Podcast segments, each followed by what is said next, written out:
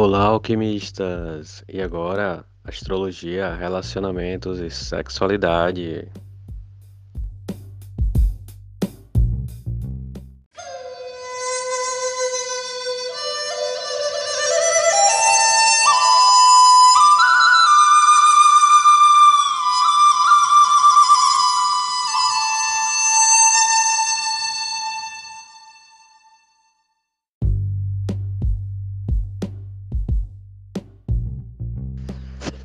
Olá, alquimistas! E o signo da vez é Capricórnio.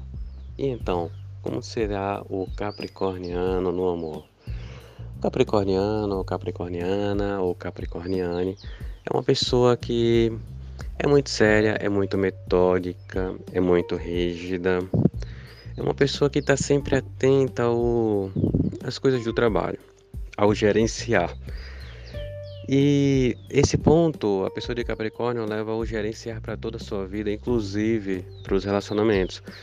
Então, a pessoa de Capricórnio é um posicionamento muito de controle, de muita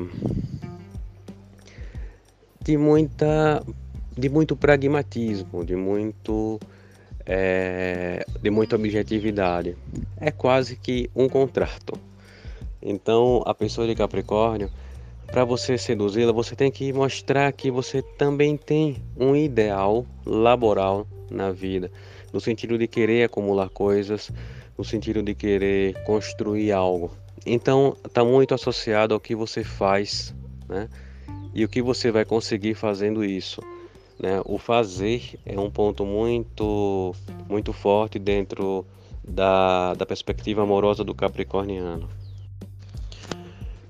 Os signos que combinam com as pessoas de Capricórnio são as pessoas do signo de Terra também. Touro, porque Touro vai, vai gostar de, de que o Capricórnio se esforce, obtenha coisas para que ele possa usufruir. Porque Touro gosta do que é bom, Capricórnio gosta do que é bom, Capricórnio sabe administrar e a pessoa de Touro vai saber usufruir muito bem disso aí. A pessoa de Virgem ela também vai se dar muito bem no relacionamento com a pessoa de Capricórnio, porque a pessoa de Virgem, ela ela é muito detalhista, ela é muito metódica, né? Então, dois metódicos se entendem. E isso vai vai fazer com que o relacionamento evolua, né? Outras pessoas de Capricórnio também vai fazer com que o relacionamento ande, né? Porque os dois vão ter objetivos em comum e não são é, assim muito atento, pessoas muito atentas às coisas mais do prazer, porque seu prazer está no trabalho. Então vai haver uma, uma conexão muito forte. Então Capricórnio com Capricórnio vai ser um relacionamento muito bom para pessoas que querem montar o seu império, casais que querem montar o seu império.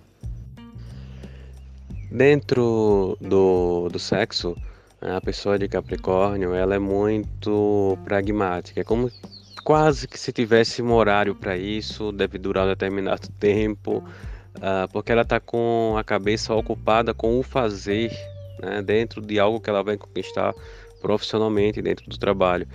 Então, ela vai estar tá também de alguma forma controlando o tempo, o ritmo, o modo do sexo.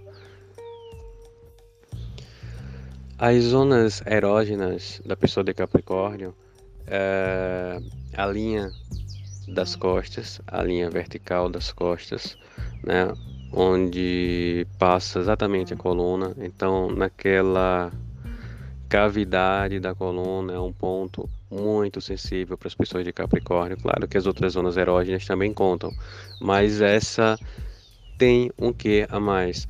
Então, passar as unhas, passar a boca molhada, a língua, tocar bem esse ponto, né?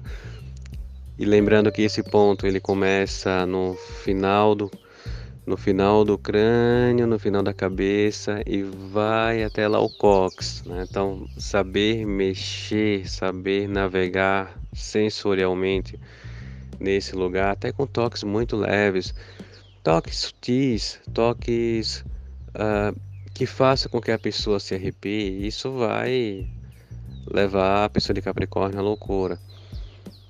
Tocar nos joelhos, na dobrinha dos joelhos, é também um ponto muito, muito erógeno. Né? Usar a boca, usar a língua, mordiscar, usar os cabelos nessas áreas, né? a ponta dos cabelos. Então isso vai levar a pessoa de Capricórnio a uma, a uma loucura, né? passar né, a barba de, de leve, uma, barba que esteja crescendo um pouquinho, um pouquinho áspera, um pouco maior, deslizar como quem desliza os cabelos, né? Se você não tiver cabelos longos e se você tiver barba, você pode usar barba. Se você não tiver barba, poder usar os cabelos. Se tiver cabelos longos, use os cabelos. E C2. E no dia a dia é isso, é tentar mostrar que você também tem um objetivo, na vida, né? Mostrar que está ao lado da pessoa de Capricórnio. Porque assim você vai seduzi-la, você vai entrar no mundo da pessoa de Capricórnio e vai trazê-la para o seu.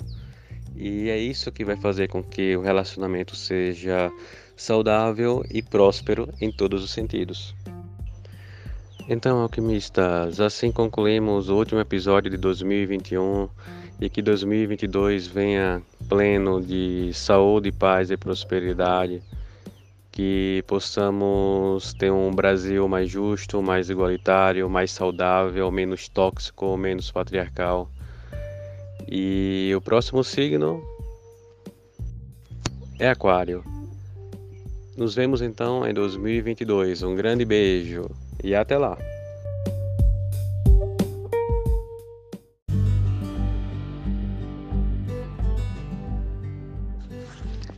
O podcast Alquimia Sanderiana tem o apoio do Chalés da Chapada Vale do Capão, na Chapada Diamantina, o lugar ideal para você se hospedar.